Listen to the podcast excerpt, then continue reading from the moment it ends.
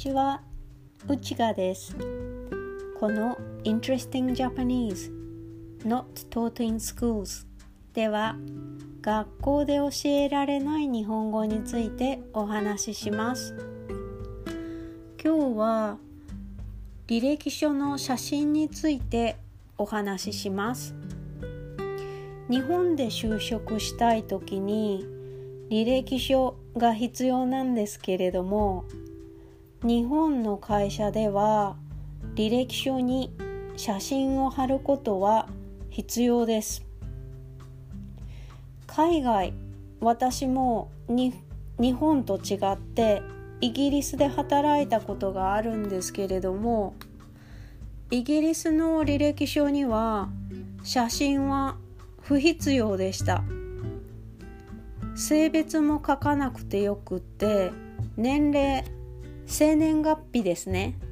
も書く必要がありませんでした。でも日本の就職活動では履歴書に写真を貼らなければいけません。人事会社の人事ですね。会社の人事の方は書類選考において履歴書写真は応募者の人。あなたの雰囲気を知るための大きな手がかりと考えています。今日このポッドキャストで写真のサイズや服装姿勢髪型などの正しい撮影のルールや写真館やスピード写真フォトスチュディオですね。自撮りなどの撮影方法のまあメリットデメリットそれぞれのメリットデメリットですね。についてもお話ししたいと思っています。まず先ほどもお伝えしましたが履歴書の写真はその人を写すミラーまあ鏡といっても過言ではないくらい大切なツールと考えられています。履歴書写真で見られているポイントは大きく分けて2つありますよ。1つ目はルールに沿って物事を進められる人物かどうかという点。例えば普段着の履歴書写真だとルールを守れない常識とまあ熱意っていうんですかね。それに欠ける人という印象を与えてしまうことになります。2つ目は入社その会社に入ったらどのように仕事をしてくれそうかという点にあります。履歴書写真をきちんと撮っていれば提出書類をしっかり準備してきている。それが仕事も丁寧に行ってくれそうだなという印象を与えることができます。日本独特の考え方ですね。履歴書写真の印象から実は入社の後の仕事をどのようにしてくれるかまで想像されているということを意識して撮影に臨んでくださいね。履歴書写真の基本的なルールサイズやマナーなどについてお話しします。普通はサイズは横3センチ縦3センチすいません。横4センチですね。3ヶ月以内に自分を撮影したものを使ってください。裏には写真の裏ですね。名前を書いてのり付けします。写真の背景は白か青かグレーです。またジャケットやシャツを着てください。男性の場合はネクタイも必要です。前髪は目にかからないようにする。歯が見えない程度に口角口口笑ったような形に上げるっていうことですよね。口元を。帽子やサングラスは外す。撮影は正面のアングル。横顔じゃないですよ。正面のアングルから撮影します。そうすることで人事の方は基本ルールをしっかり満たしていてまあ清潔感がある。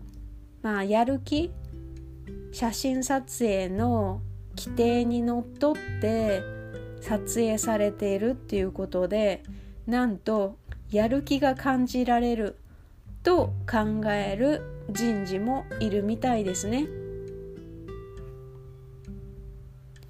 次にですが撮影方法別写真館フォトスタジフォトスタジオスピード写真あの箱のような中に入って撮影する方法ですよね。あとは自撮りのメリットデメリットについてお話しします。やっぱりクオリティとしては写真館撮スタジオですね。スタジオで撮るのがクオリティが一番高いです。次にスピード写真自撮りはちょっとちょっとトリッキーですね。価格について次にお話しします。写真館だとだいたい6500円からです。でも写真館で写真を撮るとメイクとヘアのしてくれるところメイクもあってヘアもしてくれるところならだいたい1万円以上かかります。割引の時期だとまあ9000いくらでしてくれるところもありますよ。次にスピード写真だと800円前後。自撮りならまあ無料フリーですね。次に所要時間です。所要時間は写真館だとだいたい60分。まあ1時間。プラスメイクとヘアをして、まあ、1時間半以内には終わります。スピード写真だと5分から10分。自撮りだと、まあ、メイクの時間ヘアをセットする時間を入れなければ自分で決められるので23分っていうところですね。次に大事なところメリットをお話しします。メリットは仕上がりが綺麗っていうのはやはり写真館次にそのフォトグラファーの人やメイクアップアーティストの人からまあどのようにメイクをすればいいのか。当日面接に呼ばれた場合ですね。あの姿勢やメイクのちょっとしたチップも教えてもらえます。次にデータがもらえます。スピード写真あの箱で撮った場合にはまあ安い早いガイドとあとちょっとした簡単なポイントを、まあ、機械が教えてくれます。そのようなところですかね。自撮りについてはもう本当に気軽手軽に写真撮影ができますし自分でデータの加工ができます。次にデメリットです。写真館だとコスト金額がまあ他と比べるとダントツに高いですよね。あとは写真撮影に時間がかかります。次機械で撮った場合スピード写真の機械ですね。デメリットはこうのっぺりしたベタっとした印象になります。客観的なアドバイスももらえません。次に自撮りです。自撮りはちょっと色合いが暗かったりあと手抜きの印象っていうんですかね。背景も綺麗じゃないのでクオリティは一番悪いかもしれません。ご自身が普段からフォトショップなど使われている方はクオリティが高くなると思うんですけれども普通の場合はやっぱり一番クオリティは低くなるかもしれません。あとは角度顔の角度や光の調節が難しいので全体的にちょっと暗い印象の写真が出来上がるかもしれません。ここで内側からのチップなんですけれどももしお金がない自撮りでどうしても履歴書の写真を作りたい撮りたいっていう場合はまあ自分自身で撮影した写真はどうしても時間がない時の最終手段として、まあ、作っていただきたいんですけれども自撮りで撮る時には腕が映ってしまったり肩の位置がずれたりしてしまうためにカメラを手に持って自分自身で撮影するのはまあ皆さん知っていると思うんですけれども絶対にやめてください。上目遣いにならないように角度にも必ず注意して撮影してください。スマートフォンを使用する場合は近づいて撮影すると顔が歪んで映ってしまうんですよね。だからちょっと離れた場所から撮影してくださいね。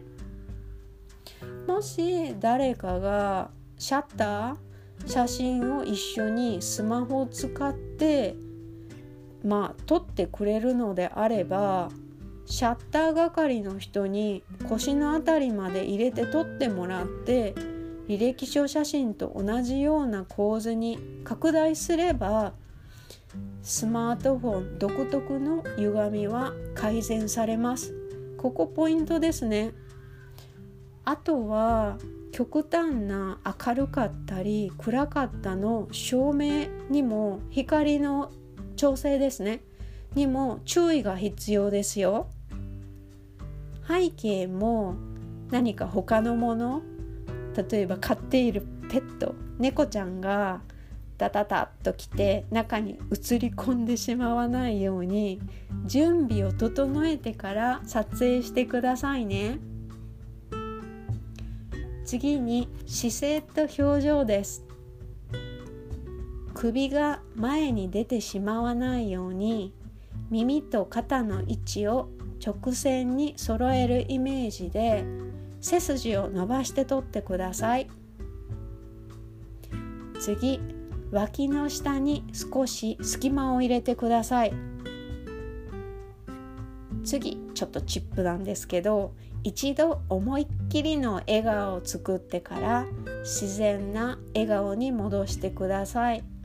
これが口角を上げるっていうことですね。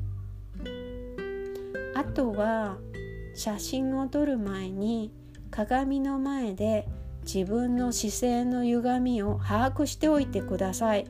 それでどこを伸ばせばいいのかなど調整した上で写真撮影に臨んでください。次にですねあこの前にメガネをかけている人はレンズは必ず拭いておいてくださいね。次。髪型とメイクです。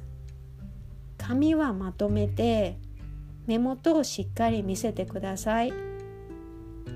男性はワックスなどで耳周りのボリュームを抑えてすっきりとした印象にしてください。ショートヘアや、まあ、肩までの髪の女性は髪を髪の毛を耳にかけたりハーフアップにしてください。目元や口元の周りはファンデーションを薄くしてください。なんかヒゲみたいに映ったら嫌ですよね。アイメイクは目の色に合わせると自然な印象になります。またここでチップなんですけど男性の場合はスーツの生地の張り感質感やツヤに負けないように髪はちょっと自然なツヤ出しを心がけてください。女性の髪をまとめる場合は結び目を耳より少し上でまとめるのが印象がいいそうですよ。ファンデーションは崩れやすい目元と口も口元には薄く塗ってくださいね。さっきも言ったんですけど。写真の撮影の直前まで気を抜かず鏡小さなコンパクトの鏡なのでメイクや髪の乱れを最終チェックしてくださいね。次に服装です。サイズ感は緩すぎないタイトすぎないちょうどいいものを着てください。女性のインナー中に着ているものは胸元が開きすぎず鎖骨が少し見えるくらいがベストだと言われています。ジャケットのボタンの位置とネクタイやシャツの中心線をまっすぐに揃えてください。以上になりますがまとめとして服装や髪型メイク一つ一つで同じ印象の人でもすいません同じ人物でも印象印象はもう本当に180度変わってしまいます。履歴書写真は日本では自分を映す鏡と考えている人事の方がまあ多いのでこのポッドキャストを中心にまあ参考にしていただいてどんな企業の人事担当者にも好印象を与えられる履歴書写真を準備してくださいね。日本で就職活動をする際にちょっと参考にしていただけるととっても嬉しいです。では今日はこれで終わりです。また次回も聞いてくださいね。